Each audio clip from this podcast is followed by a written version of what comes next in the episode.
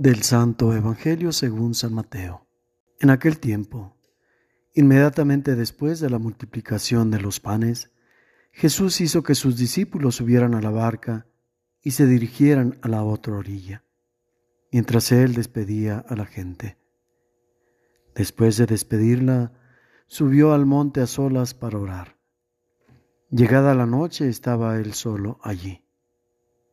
Entretanto, la barca iba ya muy lejos de la costa y las olas la sacudían, porque el viento era contrario. A la madrugada, Jesús fue hacia ellos, caminando sobre el agua. Los discípulos, al verlo andar sobre el agua, se espantaron y decían, es un fantasma, y daban gritos de terror. Pero Jesús les dijo enseguida, tranquilícense y no teman, soy yo. Entonces le dijo Pedro, Señor, si eres tú, mándame ir caminando sobre el agua. Jesús le contestó, ven. Pedro bajó de la barca y comenzó a caminar sobre el agua hacia Jesús. Pero al sentir la fuerza del viento, le entró miedo, comenzó a hundirse y gritó, Sálvame, Señor. Inmediatamente Jesús le tendió la mano, lo sostuvo y le dijo, Hombre de poca fe, ¿por qué dudaste? En cuanto subieron a la barca, el viento se calmó. Los que estaban en la barca se postraron ante Jesús diciendo, Verdaderamente tú eres el Hijo de Dios. Terminada la travesía, llegaron a Genezaret. Apenas lo reconocieron los habitantes de aquel lugar, pregonaron la noticia por toda la región y le trajeron a todos los enfermos. Le pedían que los dejara tocar siquiera el borde de su manto. Y cuantos lo tocaron, quedaron curados. Palabra del Señor.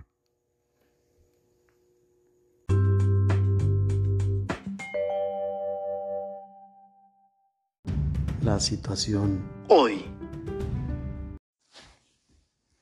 Nuestra lengua materna, que es el español, tiene reconocimiento de que es una lengua muy abundante, muy rica en vocablos, para expresarse de manera muy precisa y correcta.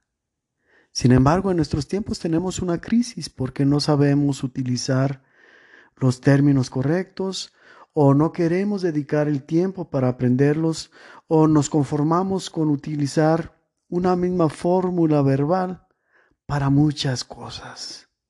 Hoy en día que estamos comunicados con el universo entero, donde la comunicación es inmediata, donde las noticias se distribuyen a lo largo de todo el mundo en fracción de segundos, carecemos mucho de una buena comunicación, tanto para expresarnos como para estar en diálogo continuo con los demás, para estar al tanto de lo que le sucede al otro.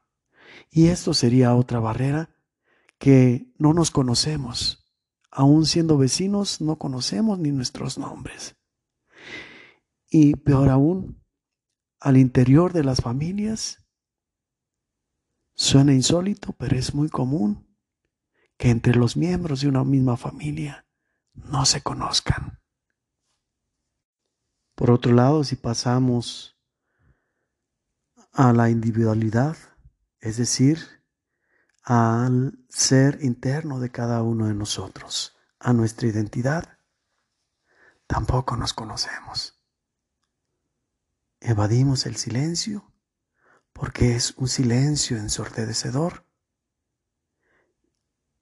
que trata de forzarnos a conocernos y nosotros nos resistimos ante ello. Nos llenamos de ruido, nos llenamos de distractores. Pidamos pues a Dios que nos ayude a conocernos para compartir nuestra persona con los demás y de esta manera poder conocernos los unos con otros y de este modo poder restaurar nuestra comunicación y nuestro interés por el otro. Reflexión. Partiendo de la médula del pasaje del Evangelio del día de hoy, podemos encontrar una similitud con esta situación que vivimos hoy día. Solamente que llevada al plano espiritual, digamos el estadio más importante de nuestro ser. Los discípulos conviviendo tanto tiempo con Jesús. En este pasaje acaban de reconocer y presenciar el milagro de la multiplicación de los panes. Hace dos días, San Juan hacía referencia a un paralelo a este pasaje, haciendo notar cómo los apóstoles, teniendo los cinco panes y los dos peces, no sabían y no les pasaba por la mente siquiera el invocar el poder, la grandeza, el prodigio de Dios para dar de comer a cinco mil hombres y muchas personas más. Hoy en día, esta situación se representa en la persona de Pedro. Presencian después de este milagro, después de este prodigio, un prodigio nuevo, donde Jesús pone la divinidad muy por encima del plano material, del plano creacional, del plano natural de nuestro mundo. Contrario a la naturaleza, con el poder divino que es parte de su persona, camina sobre las aguas. Después de la lección de la multiplicación de los panes, pareciera que Pedro en este caso, ahora sí quiere acercarse al misterio de Dios y ser partícipe del mismo por iniciativa propia. Y reconoce también, como hemos de reconocer todos en nuestra miseria humana, las limitaciones. Por eso recurre a Jesús y le dirige la súplica, mándame ir a ti. Sabe del poder de Dios sabe que nuestras limitaciones desaparecen, nuestros límites, límites se esfuman cuando la fuerza de Dios está en nosotros. Sin embargo, al sentir este poder divino en Él, desconocido, a pesar de lo que acababa de presenciar con la multiplicación de los panes, cae en pánico y aunque tiene la fe puesta en Dios, puesta en Jesús, el Maestro, su Maestro. Sin embargo, no confía en su propia naturaleza. Y así nos puede pasar.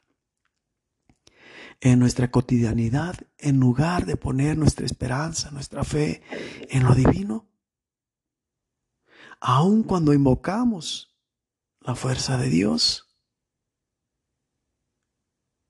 algo de nosotros nos hace irnos hacia el plano humano, hacia el plano material. Y es cuando sucumbimos como Pedro, que se empezó a hundir. Y es que cuando decimos que nos conocemos, conocemos únicamente el plano humano. Mantengámonos en continua comunicación con Dios para que nos muestre nuestra esencia en el plano espiritual y de esta manera hacer parte de nuestra habitualidad, de nuestra ordinariedad, el poder y la fuerza de Dios en medio de nuestros quehaceres cotidianos, en medio de nuestro caminar por este mundo rumbo a la patria celestial. Hecho. Hoy en día estamos inmensos en medio de una multiplicidad de problemas, de crisis, crisis económica, crisis de salud, crisis política. Acaba de pasar esta consulta ciudadana que no tuvo respuesta entre la población.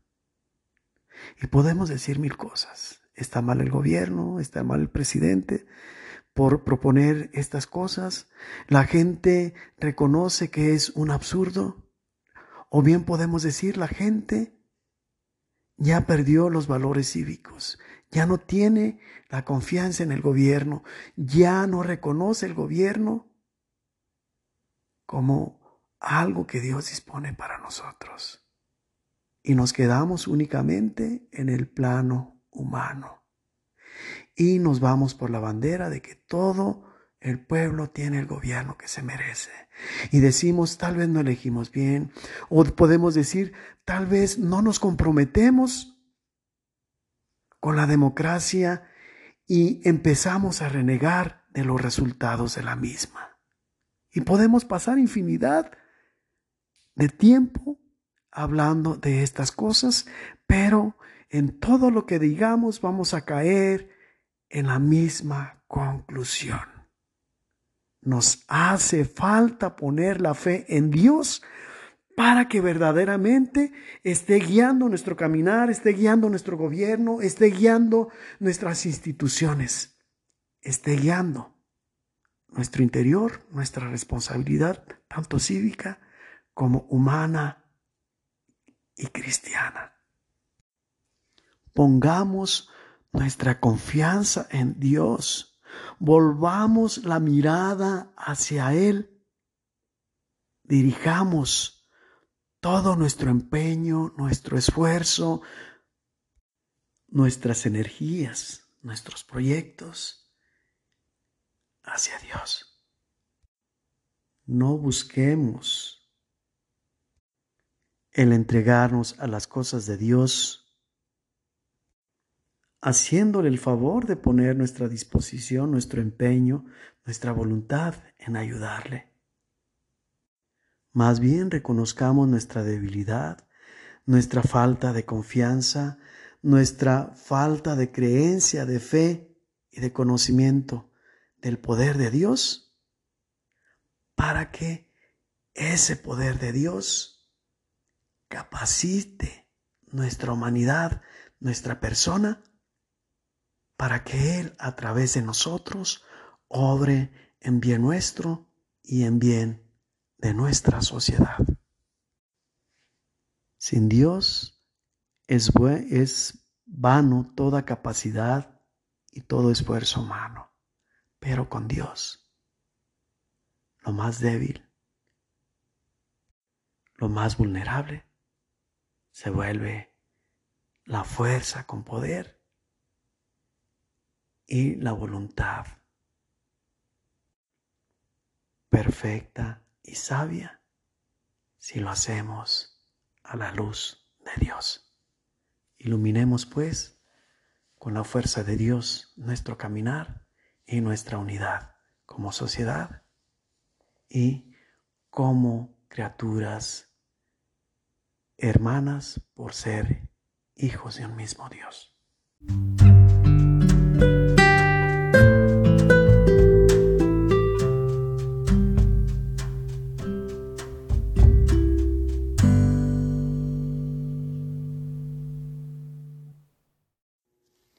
La bendición de Dios Todopoderoso descienda sobre ustedes y los acompañe siempre en el nombre del Padre y del Hijo y del Espíritu Santo. La situación hoy